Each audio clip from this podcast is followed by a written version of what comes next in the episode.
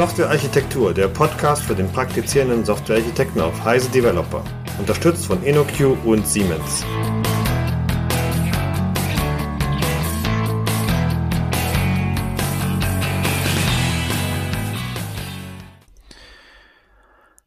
Willkommen zur zweiten Folge im Softwarearchitektur-Podcast zum Thema Domain-Driven Design.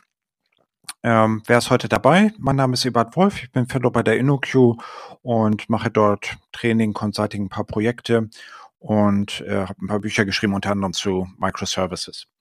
Gernot, willst du dich kurz vorstellen? Äh, Gernot Stacke, bin ebenfalls Fellow bei InnoQ, Trainer, Berater, Softwarearchitekt, habe auch ein Buch geschrieben. Und Carola als Dritte im Bund, herzlich willkommen. Ja, danke. Ich bin auch wieder dabei. Carola Lilienthal, Geschäftsführerin bei der WPS aus Hamburg und ja, Beraterin, Autorin, Trainerin, genau wie ihr anderen. Und äh, ich hoffe, wir haben wieder viel Spaß mit DDD. Genau. Ähm, wir sollten noch mal kurz wiederholen, was eigentlich in der ersten Folge passiert ist. Also wir haben über Domain-Driven Design grundlegend gesprochen. Domain-Driven Design, wie der Name schon sagt, äh, bedeutet, dass wir die Sof das Software-Design, also den Code, die Architektur durch die Domäne treiben lassen, so wie eben Test-Driven Design es zum Beispiel über Tests treibt. Und ähm, wesentliches Pattern ist dabei die Ubiquitous Language, also die allgegenwärtige Sprache, dieselben Begriffe, die wir in der Domäne haben, sollten eben auch im Code und in der Datenbank und in der Architektur vorkommen. Und da bilden sich meistens so Fachbegriffe raus, die halt außerhalb einer bestimmten Domäne und eines bestimmten Kontexts auch kaum Sinn machen. Und das ist so eine der wesentlichen, eins der wesentlichen Pattern an der Stelle.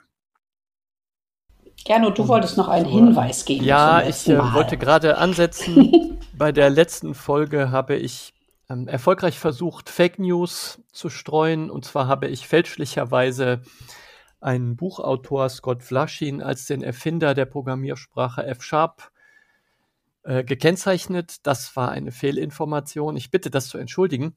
F-Sharp hat Don Syme erfunden, ein Microsoft-Mitarbeiter. Auf den Fehler hat uns netterweise Michael Stahl hingewiesen. Also sorry, ähm, Scott Flashin ist ein cooler Buchautor, ist ein großer und flammender F-Sharp-Fan, der auch äh, ein paar Websites zum Thema F-Sharp betreibt, aber er hat es nicht erfunden. Ähm, ich glaube, das ist für uns im DDD nur eine Kleinigkeit. Ich wollte es aber auf jeden Fall erwähnen und ähm, nicht als Fake News stehen lassen. Genau. So, und heute soll es eigentlich um so. das Thema Strategic Design gehen. Wir haben dazu beim letzten Mal schon, glaube ich, ein paar Sachen kurz gesagt. Also ein wesentlicher Teil vom letzten Mal war dort der Bounded Kontext, also der begrenzte Kontext, in dem ein Domainmodell gültig ist und in dem auch eine Ubiquitous Language gültig ist. Mein Beispiel ist da immer die Bibliothek. Wenn ich über ein Buch rede, dann habe ich vielleicht so etwas wie die Ausleihe. Da ist ein Buch so eine Menge an Dingen, äh, das, was ich ausleihen kann, also am Ende eigentlich ein Exemplar, das ich gedruckt in die Hand nehmen kann. Und dann habe ich vielleicht die Suche, da ist es eine Menge an Informationen über das Buch, also Autor, Titel, Schlagwörter und so weiter. Und diese beiden Sachen sind nicht nur unterschiedliche Beschreibungen, sondern wirklich unterschiedliche Konzepte. Denn das, was ich bei der Suche habe, ist ein Datensatz, der mehrere Sachen, die ich ausleihen kann, beschreibt. Also das sind unterschiedliche Dinge und bei weitem nicht identisch. So, und das ist halt so ein bisschen die Idee vom Bundle Kontext. Also ich habe verschiedene Modelle, die zum Beispiel für die Ausleihe oder für die Suche halt sinnvoll sind. Und dafür baue ich ein Domänenmodell. Und das sollte eben auch eine Ubiquitous Language sein mit bestimmten Begriffen und idealerweise sollte die auch von einem Team dann bearbeitet werden. Ja, wenn ich dir da jetzt von der Seite ins Wort falle, Eberhard, du hast finde ich den, die sehr wichtige Aussage äh, so als Nebensatz formuliert. Es gibt mehrere Modelle. Eine Intention dieser, dieses Domain-Driven und der Ubiquitous Language ist ja, dass wir versuchen, etwas kleinere solche Modelle zu schaffen. Also, dass wir eben nicht versuchen, die Bibliothek als Ganzes in quasi ein monolithisches Modell zu stopfen, sondern dass wir versuchen, mit Hilfe von Domain-Driven Design äh, dieses Biest zu zerlegen in kleinere Einheiten, die dann jeweils ihre eigene Fachterminologie, wie du eben gesagt hast, ne, die, die Ausleihe, vielleicht die sonstige Verwaltung, der Einkauf und was auch immer noch davor kommt, das sind ja einzelne kleine abgeschlossene Teile. Und in diesen abgeschlossenen, also bounded Kontexten, da gilt dann jeweils eine spezifische Ubiquitous Language. Genau, und um sich dem Ganzen gut zu nähern, ähm, machen wir das bei uns immer so, dass wir versuchen zu unterscheiden zwischen dem Problemraum und dem Lösungsraum. Also der Problemraum ist da, äh, wo die Domäne ist, also wo die echte Fachlichkeit ist, wo auch die Menschen arbeiten und ihre Begriffe verwenden. Und diesen Problemraum versuchen wir in Subdomänen zu zerlegen und uns klarzumachen, was davon ist eigentlich die Core-Domäne? Also was ist der wichtigste Teil, den, der für unseren Unternehmenserfolg entscheidend ist, also beziehungsweise für den Unternehmenserfolg des Kunden, für den wir eine Software bauen oder wenn wir eine Inhouse-Entwicklung sind, dann eben für uns. Und ähm, diese Core-Domäne ähm, könnte man eben auch bei diesem Ausleihe oder bei diesem Bibliotheksbeispiel sich fragen, ist das eher die Suche oder ist das eher die Ausleihe? Ähm, das hängt sicherlich von der Art der Bibliothek so ein bisschen ab.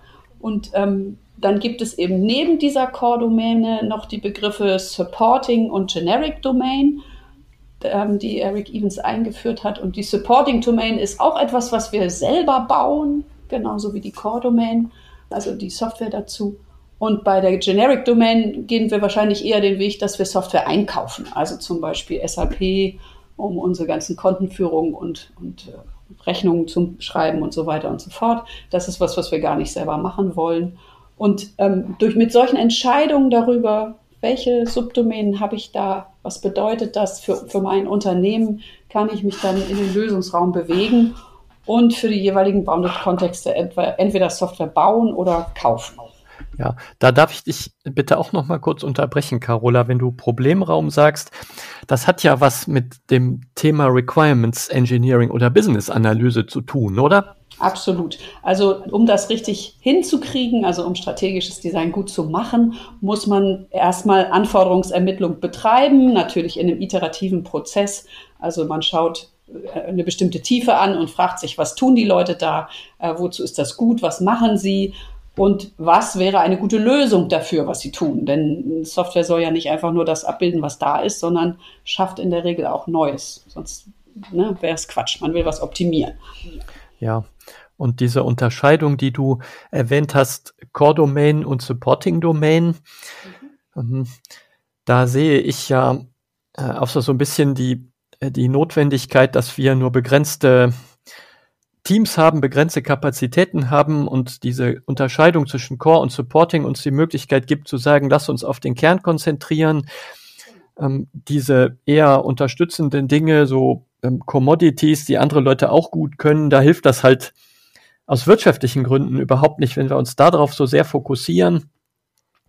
Ähm, und die DDD-Autoren sagen da, glaube ich, fast übereinstimmend, ähm, guck, dass du diese Core-Domain, also den Kern deines Business, dass du den Teil, wo du wirklich Geld mit verdienst, dass du dich darauf kaprizierst, dass darauf ähm, äh, da auch wirklich Ordnung hältst. Ja, vielleicht könnte man das bei diesem Bibliotheksbeispiel von Eberhard tatsächlich auch so sagen, dass man sagt, Suche und Ausleihe, das sind beides Core-Domänen, da müssen wir unsere besten Teams draufsetzen, aber so ein Vorschlagssystem für neue Bücher, die die Bibliothek vielleicht kaufen sollte oder könnte, das wäre dann eher eine Supporting Domain. Wir bauen das immer noch selbst, kaufen es nicht ein, aber es ist nicht so wichtig wie die anderen Teile. Eberhard, würdest du das so sehen können oder? Ja, genau. Also ich sehe das halt auch ähnlich. Es gibt vielleicht noch äh, zwei, drei Hinweise ähm, aus meiner Perspektive. Also die, der eine Hinweis ist, es ist tatsächlich so, dass halt häufig gesagt wird, naja, Generic Subdomains sind das, was ich eigentlich einkaufe. Ich bin mir da halt nicht so sicher, weil damit impliziert wird, dass ich als Individualsoftwareentwickler dazu in der Lage bin, das Problem der Core-Domain besser zu lösen, als das Standardsoftware kann. Und das ist ja hoffentlich so, aber da, das ähm, würde ich im Zweifel nochmal hinterfragen. Also es kann ja, ich meine, Standardsoftware ist eben auch anpassbar. Äh, auf jeden Fall ist es so, dass ich dort eben versuchen sollte, die möglichst beste Qualität hinzubekommen. Die andere Sache ist, und das hattet ihr schon gesagt, ich finde das nochmal wichtig, darauf hinzuweisen, die Aussage ist eben tatsächlich, setze den Fokus auf die Core-Domain und das impliziert insbesondere, setze halt die besten Leute dahin. Und ähm, Erics hat's mal in einem, in einem Workshop gesagt, na ja, die Qualität wird nicht immer gleichmäßig gut sein. Also habt ihr eigentlich zwei Möglichkeiten. Entweder ihr sagt, das passiert halt irgendwie zufällig oder ihr steuert es. Und Core Domain sagt eigentlich, na ja, wir wollen es halt steuern. Und das ist, glaube ich, ein ganz wichtiger Punkt. Nicht? Also ich habe nicht die Wahl, alles gleich gut zu machen. Das geht einfach nicht. Also muss ich eigentlich Prioritäten setzen, wenn ich es nicht irgendwie zufällig laufen lassen will. Und dann wäre. Und ich finde, das entspannt auch das Unternehmen. Entschuldige, Eberhard, aber das entspannt auch die Leute, zu wissen, dass es dass man nicht alles gleich gut machen muss. Ja, kann einfach nicht. Also es ist halt einfach die, die, die Realität an der Stelle. Ja, kann. Stimmt. Und ähm, was ja an der Stelle ganz schön rauskommt, ist, dass Domain-Driven Design etwas mehr ist als nur reines Software-Design. Das merken wir in der letzten Folge auch schon teilweise angesprochen. Das merken wir ja im strategischen Design auch ganz doll, dass viele dieser Ansätze, die da drin stecken, organisatorische, technische Dinge kombinieren. Und setzt die besten Leute dran, ist eine eindeutig organisatorische ja, Maßnahme oder ein organisatorischer Vorschlag. Ganz wichtige Sache. So, jetzt haben wir diese Episode, über die, in, in der wir uns mittendrin befinden, die haben wir Strategic Design genannt. Und ich glaube, wir sollten kurz erwähnen, was denn Strategic Design eigentlich von anderen Arten des Designs unterscheidet. Also was ist denn, was gibt's denn noch? Ähm, und was ist der Unterschied dazu? Wer von euch beiden mag denn da äh, uns mal eine Antwort versuchen? Also, ähm, also in, bei Eric Evans gibt es zwei Formen von Design, Strategic Design und Tactical oder taktisches Design, wie wir auf Deutsch dann häufig sagen. Und ähm, bei dem Strategic Design, das ist ja schon so ein bisschen angeklungen, geht es um das große Ganze, also um die Frage, wie teile ich eigentlich ähm, die Domäne, die ich mir ausgewählt habe, auf, was für Bounded Kontexte mache ich. Und bei dem taktischen Design geht es um das Innere, also um die Implementierung innen, innen drin in Bounded Kontexten. Genau, und man sollte, also was eben bedeutet, dass ich auf äh, bei taktischem Design eher so rede auf Ebene von Klassen und solchen Geschichten, also eben kleinen Artefakten innerhalb des Source Codes und bei Strategic Design nehme ich halt sozusagen den großen Pinsel. Was mir halt wichtig dabei nochmal ist, ist, also wenn man sich das Originalbuch anguckt und auch die Domain-Driven Design Referenz, die hat halt sechs Teile und wir reden halt heute eigentlich im Wesentlichen nur über den vierten. Und auch der Bereich Strategic Design hat eben noch die gehört zu den Teilen 5 und 6, also da gibt es noch zwei weitere Teile, die halt dazu gehören. Und der Grund, warum ich das halt, also will heißen, es ist irgendwie total sinnvoll, sich nochmal die Bücher anzugucken und da halt irgendwie tiefer reinzugraben. Und der Grund, warum ich das halt irgendwie wichtig finde, ist, weil ähm, mir zumindest ging es halt so, dass wir am Anfang von diesem ganzen Domain-Driven Design sehr stark auf die taktischen Sachen fokussiert haben. Also damals vor 10, 15 Jahren. Nicht? Also ich mache Domain-Driven Design bedeutet, ich baue halt Klassen, die Repositories oder Value Objects oder sonst was heißen. Und mittlerweile ist halt der Fokus geschiftet auf das Strategic Design.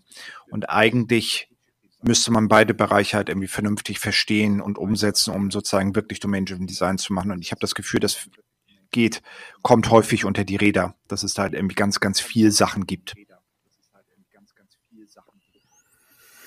Naja, meine Erfahrung ist, dass ein Grund, warum diese Strategic hm, etwas unter die Räder kommt, ist, dass so Softwareentwicklungsteams oft in dieser Denke, taktisches Design, Low-Level äh, Design, ja, Attribute und Entities und Klassen und so weiter sich da total wohlfühlen und sehr darauf angesprungen sind, dass sie im DDD jetzt diese Dinge wiederfinden und sagen, ach, das ist super, das können wir alles schon.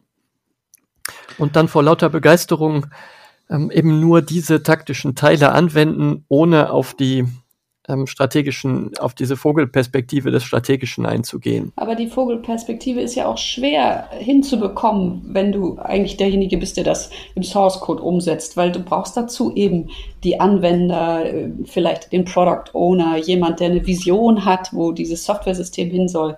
Also das kannst du nicht alleine, ne?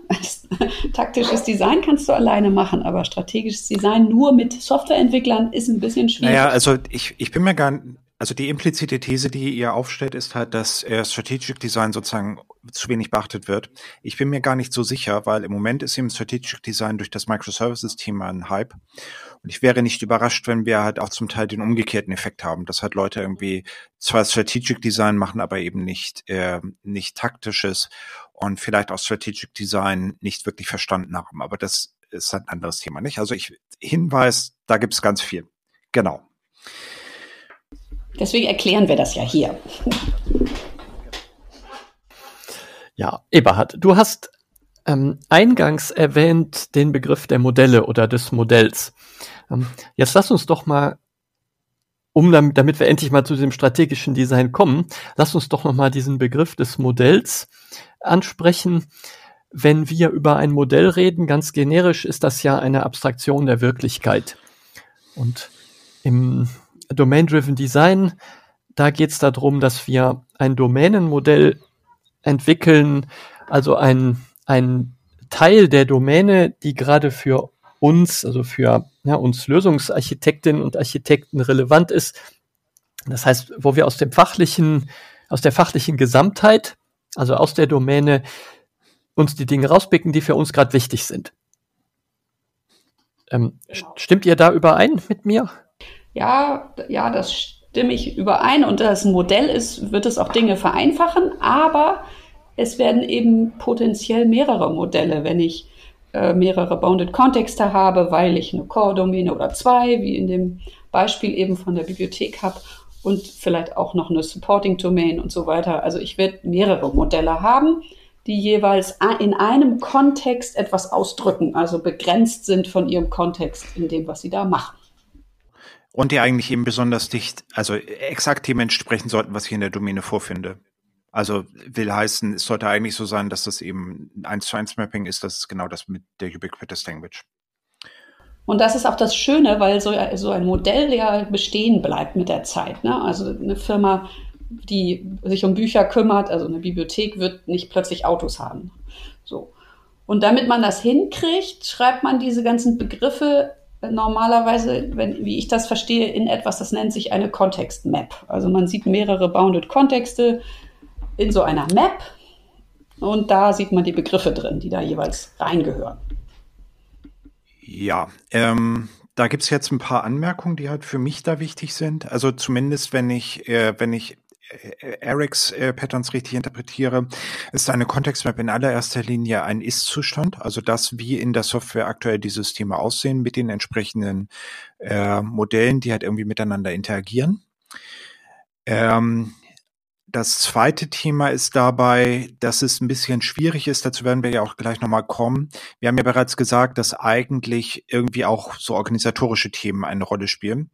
Und in einer Kontextmap sollten wahrscheinlich irgendwie bauende Kontexte drin sein und nicht unbedingt Teams. Aber genau genommen ist das eigentlich etwas, was man noch fragen kann. Und dann kommt irgendwie als nächstes noch ähm, die Frage, es ist nicht es ist nicht ganz klar, wie man sowas eigentlich grafisch hinmalt. Also wenn man sich die, die Bücher anguckt, zumindest äh, das Buch von Eric Evans äh, und die äh, auch das, das von, de, von dem Vaughan, dann ist da irgendwie nicht sowas, dass man sagt, hier ist übrigens ein Beispiel, sondern es gibt irgendwie so grafische Erklärungen da über die Konzepte, aber nicht wirklich ein Beispiel für eine Kontextmap. Was ich daraus für mich ableite, ist eigentlich, dass man sich das halt überlegen kann, wie man es hinmalt und dass man vielleicht auch nicht so super orthodox sein sollte. Ähm, es gibt halt wahrscheinlich unterschiedliche Fragestellungen, die man betrachten will und dafür gibt es dann unterschiedliche Möglichkeiten, das hinzumalen. Aber präzise wäre Ist-Darstellung von den aktuellen Bounded Kontexten. Also das ist das, was zumindest dasteht. Aber weißt du, wir, wir machen das ja, wir machen das aber auch, wenn wir Anforderungsermittlung machen und mit den Leuten erstmal überhaupt rauskriegen wollen, welche Bounded-Kontexte oder Subdomänen da überhaupt existieren, dann verwenden wir diese Context-Map tatsächlich auch und schreiben da die Begriffe rein, ohne dass es eine Software gibt. Also bevor es die gibt noch. Ja, und das ist halt mein Punkt. Also ähm, ich würde behaupten, dass das genau genommen keine Context-Map ist. Das ist offensichtlich ein sinnvolles Artefakt, nicht? Das ist klar. Und äh, der Grund, warum ich das halt wichtig finde, darauf nochmal hinzuweisen, ist, weil ich finde es wichtig zu sagen, dass es ist oder soll. Und, Problem und ähm, Lösung. Weil man ne? soll, ja. Ja, genau, weil man sonst irgendwie sozusagen ins Chaos kommt. Und das andere ist halt, ich finde halt den Hinweis da gut, weil Eric halt eigentlich letztendlich schreibt, na ja, er schaut halt, wie das aktuelle System aussieht und sorgt, baut darauf irgendeine Problemlösung auf, ähm, weil ich sonst halt möglicherweise in der Beliebigkeit ende. Nicht? Also dann, dann ähm, sage ich halt, so könnte es ja irgendwie aussehen, aber ich finde das halt überhaupt nicht so, ich finde das nicht so wichtig wie, wie der Ist-Zustand.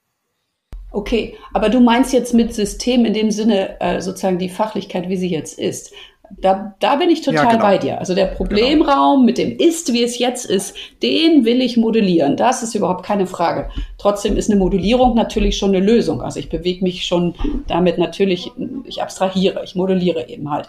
Aber ich bin völlig bei dir. Ich will mir nicht überlegen, wie es sein sollte, sondern ich will erstmal das Ist machen. Das ist genau. keine Frage. Ich bin so ein bisschen entspannt, was dieses blaue Buch angeht, weil ich habe auf der Domain Driven Design Europe ähm, im Ende Januar in Amsterdam Eric Evans gehört und der hat äh, mehrfach gesagt, bitte Leute, das ist keine Bibel, macht das so, wie ihr das gut findet, erfindet neue Dinge. Es geht immer um die Fachlichkeit und darum, was für die Anwender Sinnvolles zu schaffen. Das ist der Punkt. Also das hat er mehrfach gesagt. Ja, ich bin halt an der Stelle nicht, ehrlich gesagt, nicht so sicher, weil ich finde es erstmal wichtig.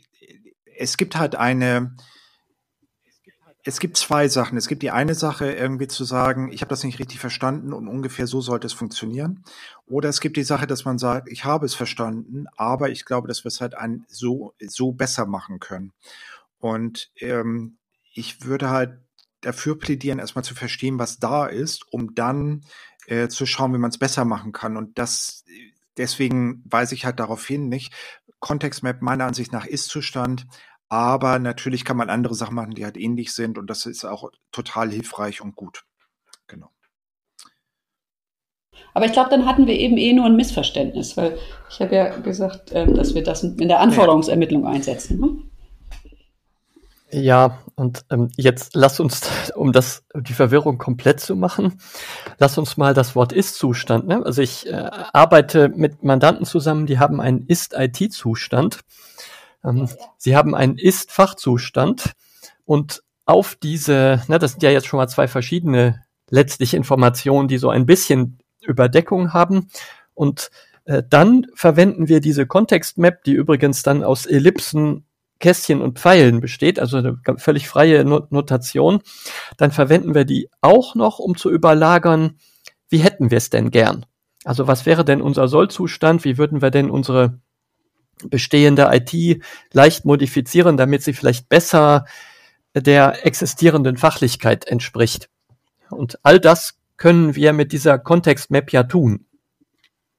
Also dazwischen oder da drin in der Context Map durchaus organisatorische und technische Soll-Ist-Zustände kombinieren. Naja, ich würde es halt ehrlich gesagt nicht tun, weil ich halt Angst davor hätte, dass ich es nicht mehr kapiere und es halt unübersichtlich ist. Aber äh, es ist wahr, nicht? Also es ist offensichtlich so, dass man dort ähm, Artefakte benutzen kann, die in diese Richtung laufen. Das macht sehr viel Sinn. Aber wir können uns ja erstmal einigen, dass wir eine Context-Map machen, auf der man die einzelnen Bounded-Kontexte sieht, ähm, mit den Ubiquitous Languages drin oder vielleicht auch nicht, weil uns mehr interessiert, wie diese äh, Bounded Kontexte zusammenarbeiten, was ja auch eine wichtige Frage beim Strategic Design ist. Wie arbeiten die zusammen? Was haben die für Schnittstellen und so weiter? Also für mich wäre halt einfach die Frage, ähm, warum habt ihr das aufgemalt?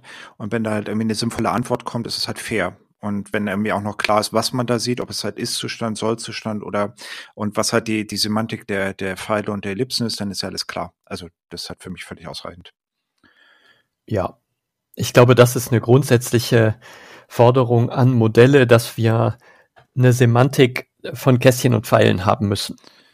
Ja, dass alle Beteiligten sich da, eine, also sich einig sein müssen, was diese Biester bedeuten. Das ist ja unabhängig von DDD. Genau, das hat ja Aber, auch schon ARC 42 gesagt. Das sagen auch alle, die modellieren. Ähm, also, du hast ARC 42 angesprochen, Carola, weil wir im Vorgespräch bisschen äh, darauf eingegangen sind, ne, dass es ähm, nach meiner Erfahrung ein ganz guter Plan wäre, wenn wir die Context Map, also falls wir ein IT-System bauen, ne, in der Context Map dann Bounded Kontexte haben, die wir möglicherweise durch Self-Contained Systems, vielleicht Microservices oder nennen wir sie ganz einfach mal Softwarekomponenten bauen wollen, also implementieren wollen.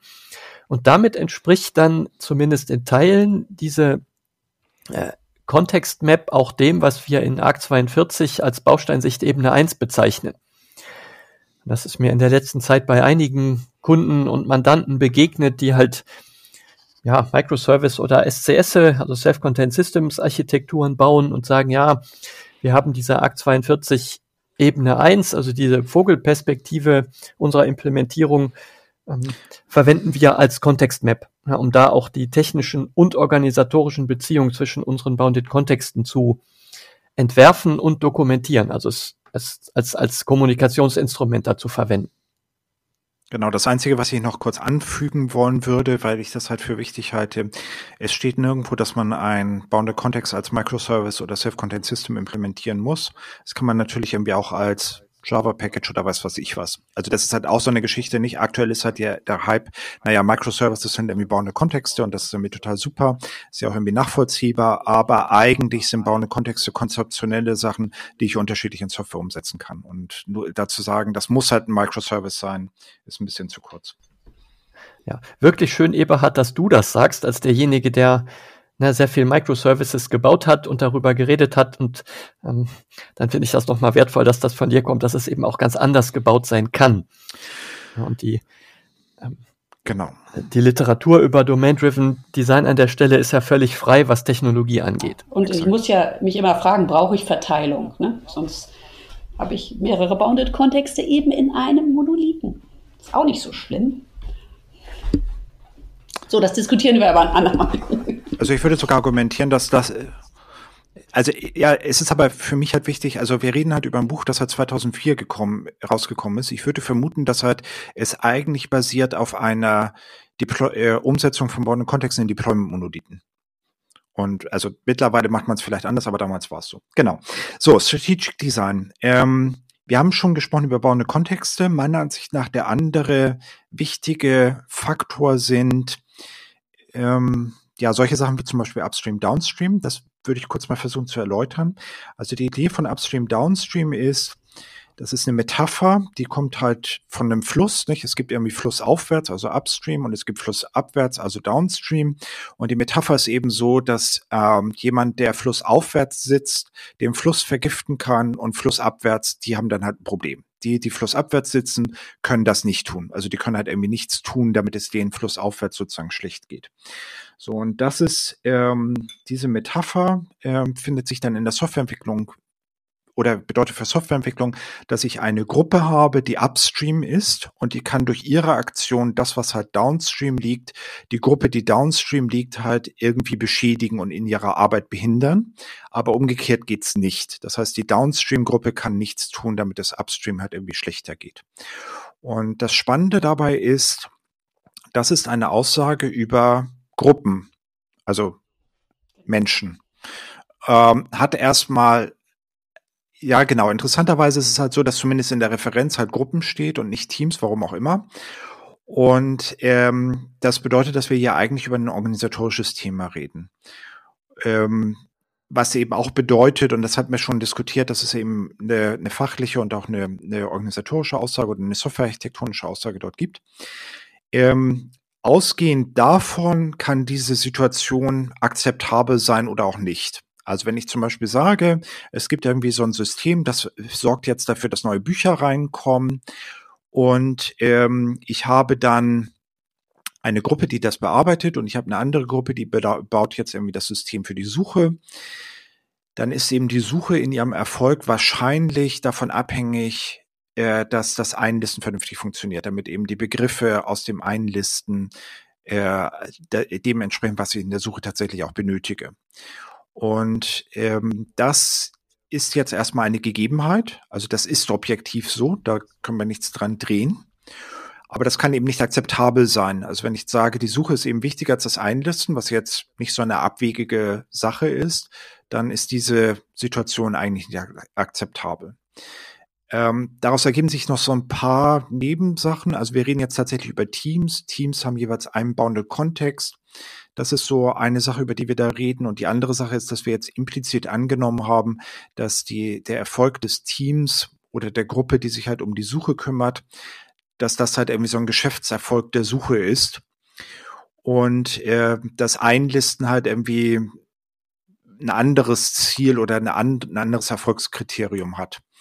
Ähm, nur dann machen halt diese Aussagen Sinn. Und das kann in der Realität manchmal ein bisschen schwierig sein, herauszufinden, wann eigentlich ein äh, Team oder eine Gruppe erfolgreich ist und wie dieser Erfolgsbegriff genau definiert ist.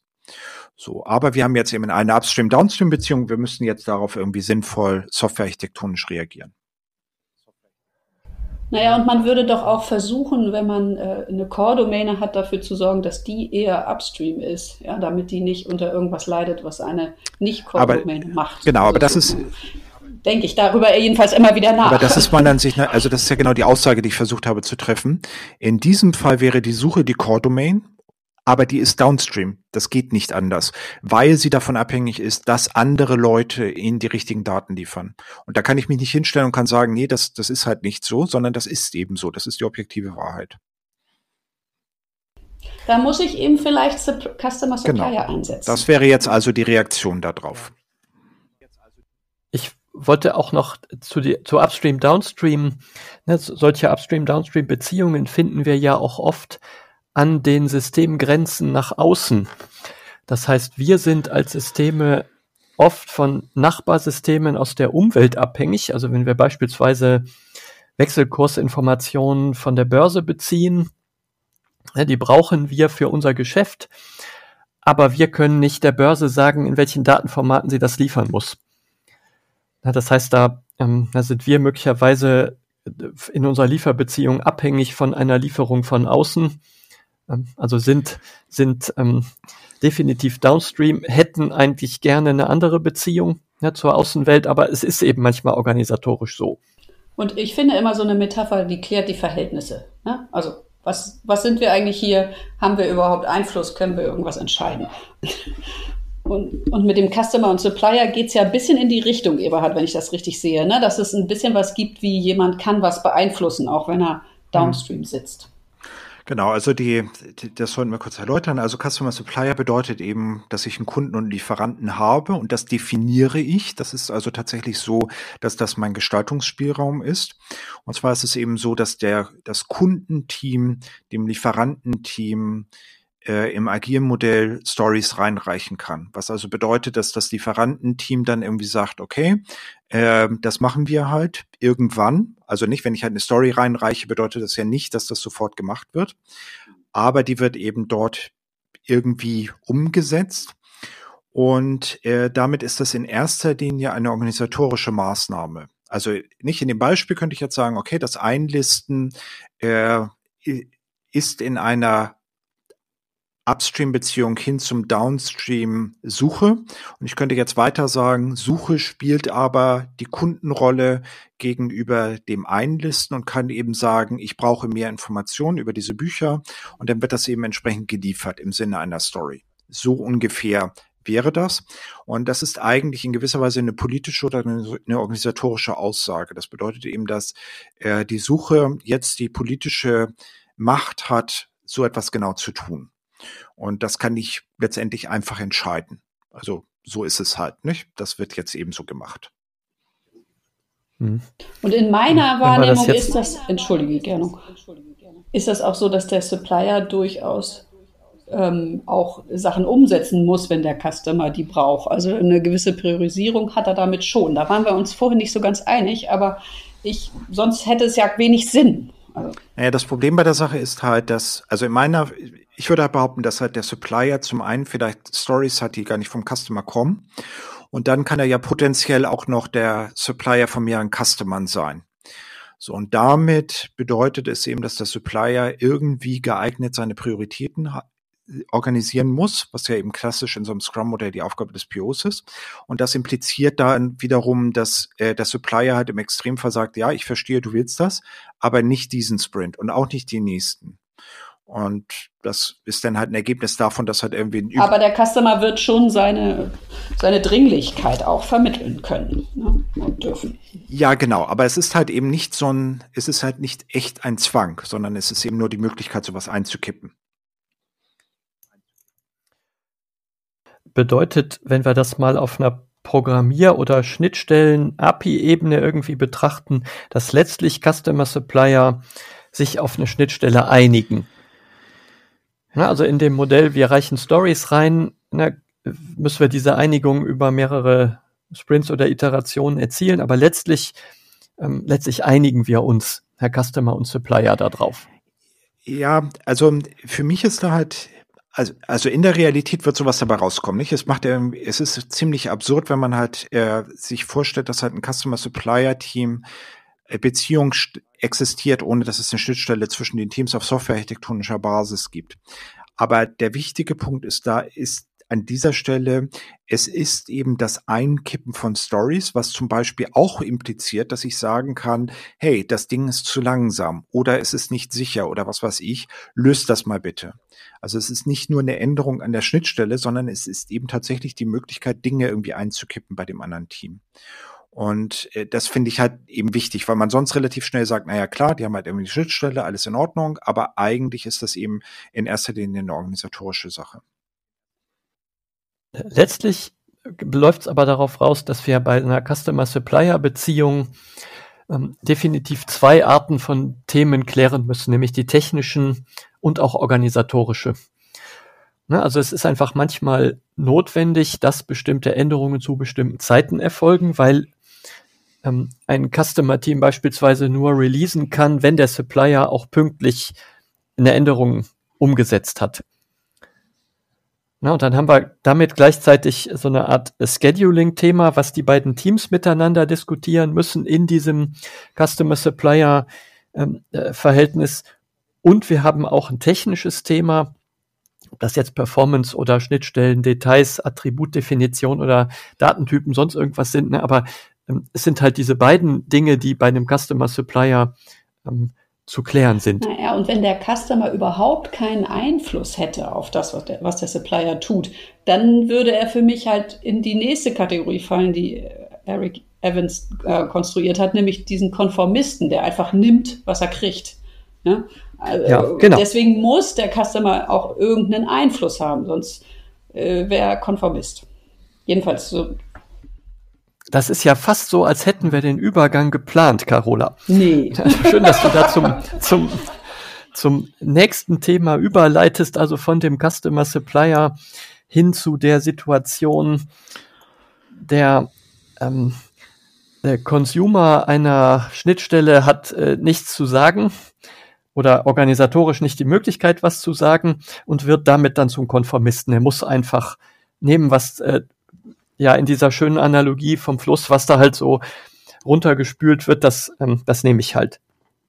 Und in der Terminologie von Eric Evans mit Ubiquitous Language kommt halt durch diesen Fluss, ähm, kommen halt Begriffe der Ubiquitous Language von Upstream ähm, dahergeschwommen und ich muss die halt als Konformist in mein Modell, in meinem Bounded Kontext, muss ich die halt so verwenden. Also, noch mal kurz sozusagen, äh, um es klar zu sagen, Upstream, Downstream ist halt die Beziehung zwischen zwei Gruppen.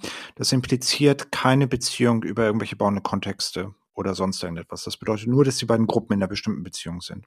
Und was jetzt tatsächlich eben so ist, ist, dass ich bei Conformis sage, na ja, ähm, die Situation ist so, wie sie ist und ich akzeptiere sie.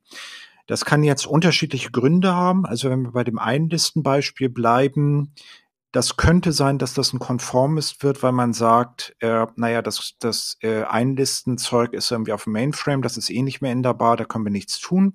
Wir würden zwar gerne Customer Supplier machen, weil eigentlich ist irgendwie die Suche wichtiger. Eigentlich sollte die Suche ein, irgendwie die Möglichkeit geben, äh, Sachen einzukippen, aber wir können es nicht umsetzen. Also ist es Conformist. Und das ist auch ein bisschen das, wie, wie das Pattern so beschrieben ist. Ähm, wir können zwar darauf hoffen, dass die uns helfen, aber de facto helfen sie uns nicht und wir können halt irgendwie nichts tun und damit geben wir uns jetzt irgendwie zufrieden. Es ist irgendwie besser, wenn wir sagen, wir sind konformist, als wenn wir jetzt irgendwie der Illusion hinterherlaufen, dass wir was beeinflussen können. Und dann gibt es noch die andere Möglichkeit, dass man sagt, die Leute da äh, in dem anderen Team haben so tolle Arbeit geleistet. Also es ist ein Stück Standardsoftware, das läuft irgendwie bei 100 verschiedenen Kunden. Die haben ein umfangreiches, tolles Modell das will ich gar nicht beeinflussen. Ich übernehme einfach diese Sachen. Und das ist eben dann eine Geschichte, wo ich halt den Konformist mache äh, und gar nicht unzufrieden damit bin, sondern das eigentlich gerne tue. So ist die Idee. Ja, und damit wir jetzt noch ein klein bisschen mehr an, an, an Content schaffen, ich glaube, Customer Supplier Conformist, das haben wir ja jetzt äh, ganz gründlich ab angesprochen in der Diskussion immer wieder um Strategic Design und Bounded Kontexte fällt der Begriff des Anti-Corruption Layer. Und ich frage mich ja, was hat das jetzt wirklich mit Korruption zu tun? Ja, genau. Wer, wer lacht, muss antworten. Naja, ähm, da, da, was die Korruption dahinter angeht, ist, ich habe in meinem Bounded-Kontext mein Domain-Modell äh, so umgesetzt, wie ich das genau brauche und, äh, über meine Schnittstelle zu den anderen kommen aber Modelle, die etwas anders sind. Und ich äh, will nicht, dass die bei mir genauso eindringen und deswegen baue ich ja was, was wir früher Adapter oder Fassade genannt haben. Ne? Also ich schütze mich davor und wandle das, was da kommt, um in mein Modell. Ja? Wobei das natürlich auch amüsant klingt, weil so einfach einbringen kann ja nichts. Ne? Also in Software. Was übrigens bedeutet, dass wir jetzt an dieser Stelle etwas anderes haben. Nicht? Wir sagen halt im, bei Customer Supplier und Conformist haben wir eine organisatorische Aussage im Kern. Hier sagen wir, hier ist halt eine Schicht. Fertig. Das ist halt etwas, was wir im Source Code sehen können. Und ähm, es ist eben zum Beispiel etwas, was ich benutzen kann, wenn ich sage, ich bin zwar Conformist, aber das andere Modell nervt. Also baue ich bei mir einen Anti-Corruption Layer ein. Ja, und an, an der Stelle ist natürlich der Begriff Layer total irreführend. Also Eric Evans möge das entschuldigen, aber Carola, du hast das schon gesagt, dass wir ja seit deutlich längerer Zeit, als es Domain-Driven Design gibt, so schöne Begriffe wie Adapter und Fassade oder Wrapper und Gateway, also solche ähm, Entwurfsarchitekturmusterbegriffe haben, die ganz genau das zu leisten versuchen, was Eric Evans dann als Anti-Corruption Layer bezeichnet hat. Da hat er unsere Fachsprache missachtet. Gut. So, ähm, wir haben jetzt eigentlich zwei Möglichkeiten diskutiert, wie man halt auf Upstream, Downstream äh, reagieren kann. Entweder Customer Supply oder Conformist. Conformist optional mit Anti-Corruption Layer, so ungefähr. Es gibt jetzt andere Situationen als Upstream, Downstream, also zum Beispiel mutually dependent, also wechselseitig abhängig. Das bedeutet, wir haben irgendwie zwei Dinger, die eigentlich nur zusammen irgendwie Sinn ergeben und funktionieren. Also man könnte vielleicht argumentieren, ich weiß nicht, ob ich das äh, fachlich so unterstreichen würde, aber man könnte argumentieren, dass eben die Suche und die Ausleihe vielleicht nur zusammen Sinn ergeben, weil man eben eigentlich beides braucht, um irgendwie auszuleihen. Und was Mutually Dependent jetzt sagt, ist, irgendwie hängt das halt so eng zusammen. Das ist jetzt bei dieser Fachlichkeit vielleicht nicht der Fall, weil das eigentlich eine dünne Schnittstelle ist. Aber vielleicht, das hängt eben so eng zusammen, dass es eigentlich nur zusammen Sinn macht. Es ist nicht unbedingt eine softwarearchitektonische Aussage, also es kann sein, dass ähm, softwarearchitektonisch die Beziehungen gerade umgekehrt sind. Also wenn ich halt eine Schnittstelle anbiete und ich habe nur einen einzigen, der die Schnittstelle benutzt, kann es sehr gut sein, dass wir irgendwie wechselseitig abhängig sind, weil es nützt halt nichts, wenn ich diese Schnittstelle baue, wenn dieser einzige Konsument halt irgendwie nicht funktioniert und das halt nicht ausliefert. Also es ist nicht unbedingt eine softwarearchitektonische Geschichte, sondern es ist irgendwie was anderes, auch wieder eher eine, eine Abhängigkeit auf der, auf der, ähm, auf der organisatorischen Seite, genau, so wie im Upstream, Downstream. Und ähm, eine mögliche softwarearchitektonische Reaktion darauf ist eben, dass ich sage, es ist ein Partnership. Also Partnership ist eben ein Pattern, äh, das eben sagt, wir entwickeln jetzt gemeinsam diese Sachen nach vorne. Das heißt, wir haben vielleicht auch eng koordinierte Releases, wir haben eng koordinierte Prioritäten und Abstimmungen, was eigentlich etwas ist. Also Partnership hört sich ja erstmal positiv an, aber eigentlich ist das das, was ich genau nicht will. Ich will nicht, dass Module, bauende Kontexte oder so so eng abhängig sind. Und zumindest in der Referenz hat Eric hat in, in der englischen Version dieses sehr schöne Bild von so einem dreibeinigen Rennen, wo also zwei gemeinsam rennen und ein Bein haben sie eben aneinander geschnallt. Und das zeigt, glaube ich, ganz gut, dass äh, das zwar etwas ist, was man gemeinsam versucht, also eben gemeinsam rennen, aber es ist eben eigentlich etwas, was nervt. Man würde halt lieber alleine rennen. Und ähm, das, das passt, glaube ich, ganz gut als, wirklich gut als Metapher dazu. Also aus mit mit äh, vielerlei Erfahrung von Kindergeburtstagen mag ich auch behaupten, dass ähm, einzelne Personen immer schneller rennen als zwei, die zusammengebunden sind. Ne, die Analogie trägt in Software-Teams ähm, vermutlich ganz gut. Und wenn Teams sowas dann tatsächlich in ihrer Software bis ins Tiefe umsetzen, dann haben die häufig sowas, was ähm, Eric Evans Shared Kernel genannt hat. Also Source Code, den beide haben, den sie sich teilen. Also das ist dann sozusagen die Extremform. Ja, und äh, das sind also Dinge, die möglicherweise euch ja auch in der Realität begegnet sind, ne, dass halt immer so ähm, ja Packages sind oder Komponenten sind, die beide benötigen, die beide auch bearbeiten und ändern und ähm, ja, die dann zum Beispiel aus Release-Gründen ja, muss ich dann halt immer wieder abwarten, bis die Änderungen dann ja, des anderen Teams ähm, auch okay sind und ja, irgendwie gehen Dinge dann in so einer Partnership oder Shared Kernel Situation oft langsamer, als wenn ich die alleine in der Hand hätte. Ja, und ich gucke mir solche Sachen wirklich immer genau an, weil ich habe häufig den Verdacht, dass die äh, Bounded-Kontexte dann nicht richtig geschnitten sind. Wenn das zu stark, zu groß wird, also an sich hätte ich im Shared Kernel gerne, gerne nur ähm, äh, die ähm, äh, Value Objects drin, die Eric Evans bei dem äh, taktischen Design beschreibt.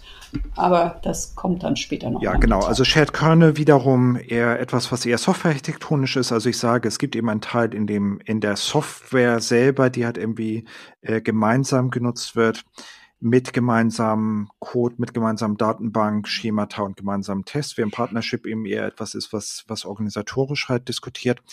Ähm, und ähm, also ich muss gestehen, ich bin mir nicht sicher, ob man das sozusagen so verdammen will, wie wir es gerade tun. Ich finde es halt ich finde es halt nachvollziehbar, wenn ich halt ein System habe, das verschiedene bauende Kontexte hat mit Domänenmodellen, dass ich irgendwie sage, okay, ich habe einen Teil von dem Code, der gemeinsam ist. Insbesondere dann, wenn ich sage, ich habe einen Deployment-Monolithen. Ähm, das ist in einem Microservices-System etwas, was man versuchen würde, auf jeden Fall zu vermeiden, weil man dort eben keine, keinen gemeinsamen fachlichen Code haben will. Aber ich, also in einem System, so wie ich halt äh, in einem Deployment-Monolithen kann ich mir das durchaus vorstellen. Wir sollten an dieser Stelle noch mal kurz diskutieren, weil das finde ich halt irgendwie wichtig. Also wir sind eigentlich in einer komischen Situation, weil wir sagen halt, naja, es gibt baune Kontexte, softwarearchitektonische Geschichten, so und es gibt jetzt irgendwie Patterns wie Customer Supplier, Conformance oder auch Partnership, die etwas sagen über eine Organisation. Und das ist meiner Ansicht nach auch genau eins der Probleme. Also äh, es ist eben nicht so ganz klar, ähm, wie das die Beziehung ist zwischen Baune Kontext und, und Team. Also wenn man halt sagt, wir haben eine äh, Customer-Supplier-Beziehung, sollte man vielleicht idealerweise davon ausgehen, dass das eine, dass jedes Team, was denn dieser Customer-Supplier-Beziehung ist, auch jeweils einen Baune Kontext hat. Auf der anderen Seite ist das vielleicht unrealistisch, weil die Teams dann irgendwie zu wenig zu tun haben. Eine Customer-Supplier-Beziehung zwischen zwei bauenden Kontexten, die dasselbe Team hat, macht überhaupt gar keinen Sinn, weil es ist eben eine Teambeziehung.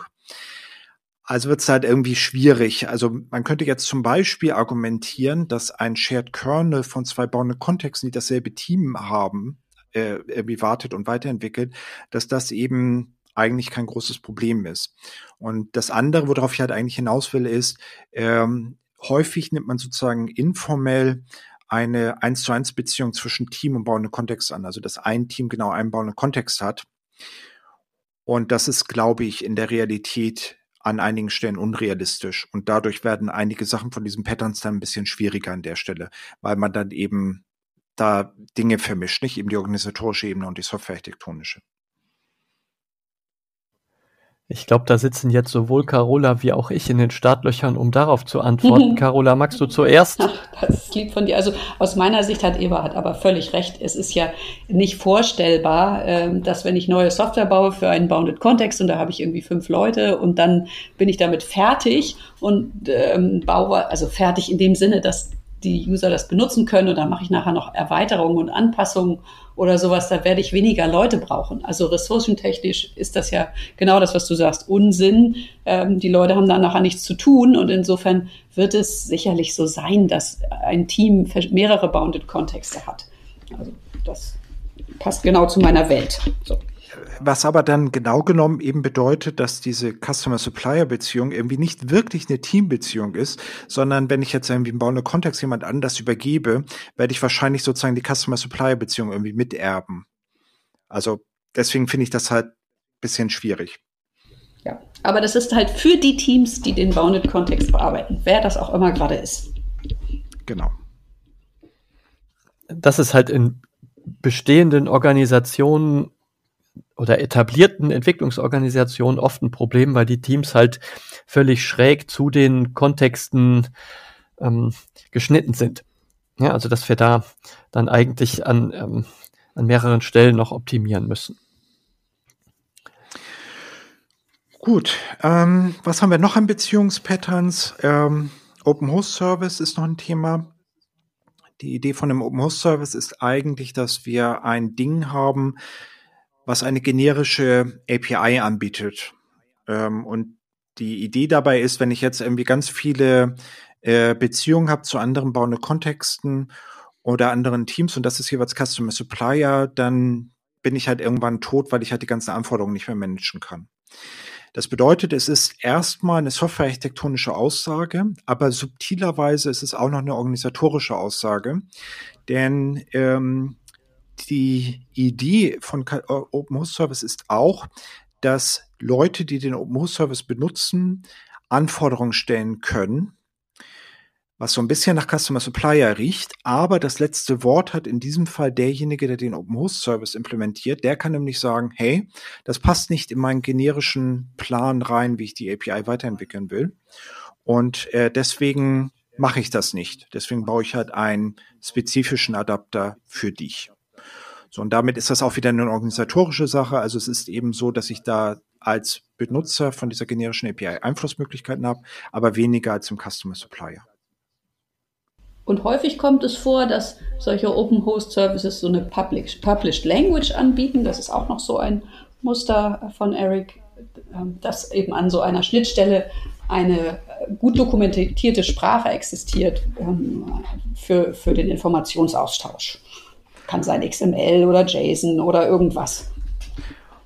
Genau, und Publish bedeutet an dieser Stelle nur, wie du richtig sagst, gut dokumentiert, kann also einfach im Wiki dokumentiert sein, muss nicht unbedingt etwas sein, was eben irgendwo in einem öffentlichen Medium publiziert ist, sondern das reicht, wenn das irgendwo steht.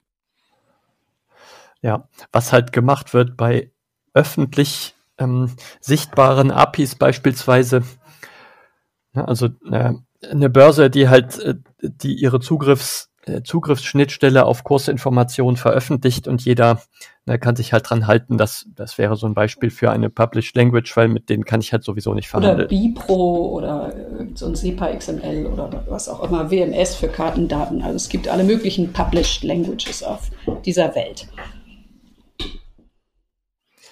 Dann um das Ganze zum Abschluss zu bringen, man könnte natürlich auch die Relation zwischen Bounded Kontexten oder Teams, Gruppen so definieren und sagen, mich kümmert halt überhaupt nicht, was die anderen machen, sondern ich gehe halt einfach meinen eigenen Weg.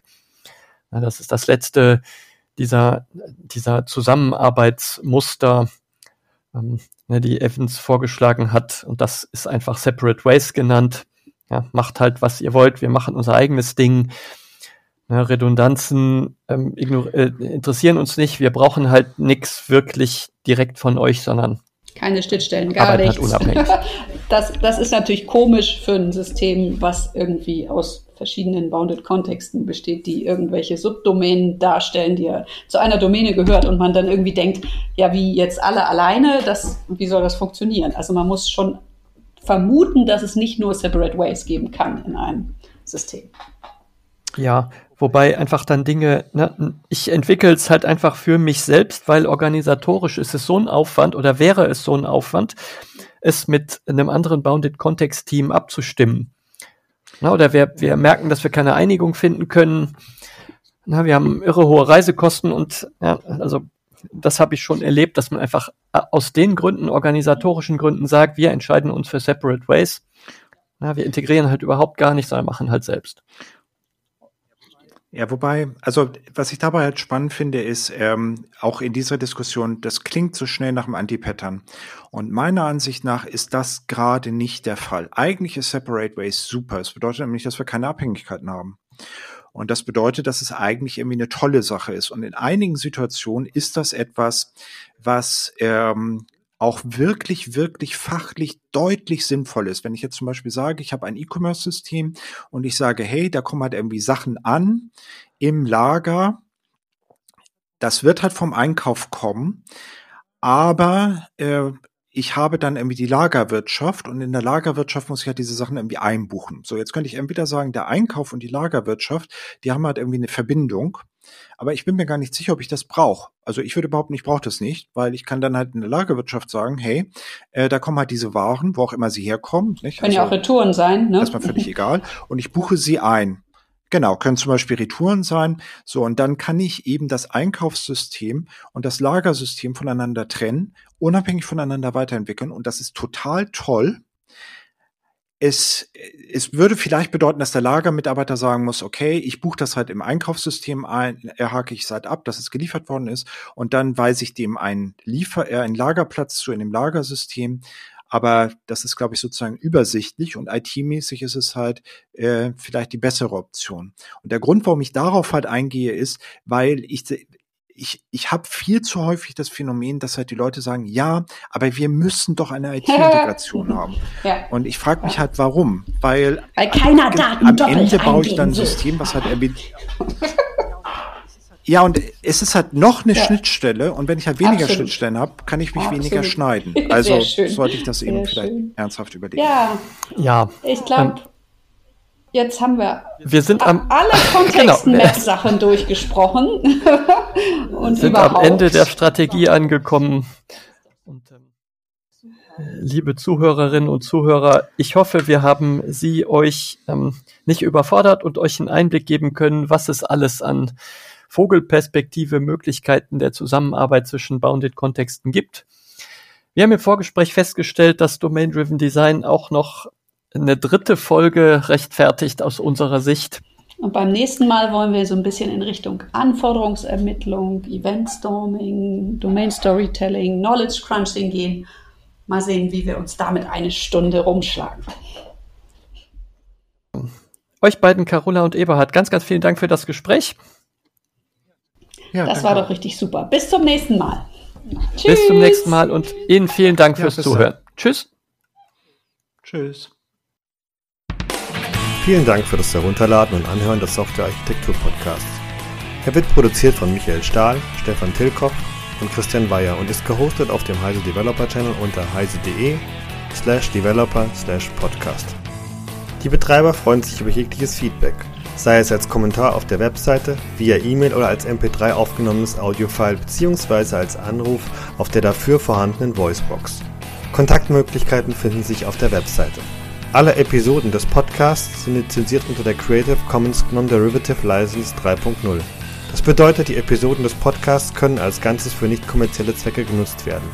Änderungen sind nicht erlaubt, es muss nur die Quelle angegeben werden. Näheres unter creativecommons.org.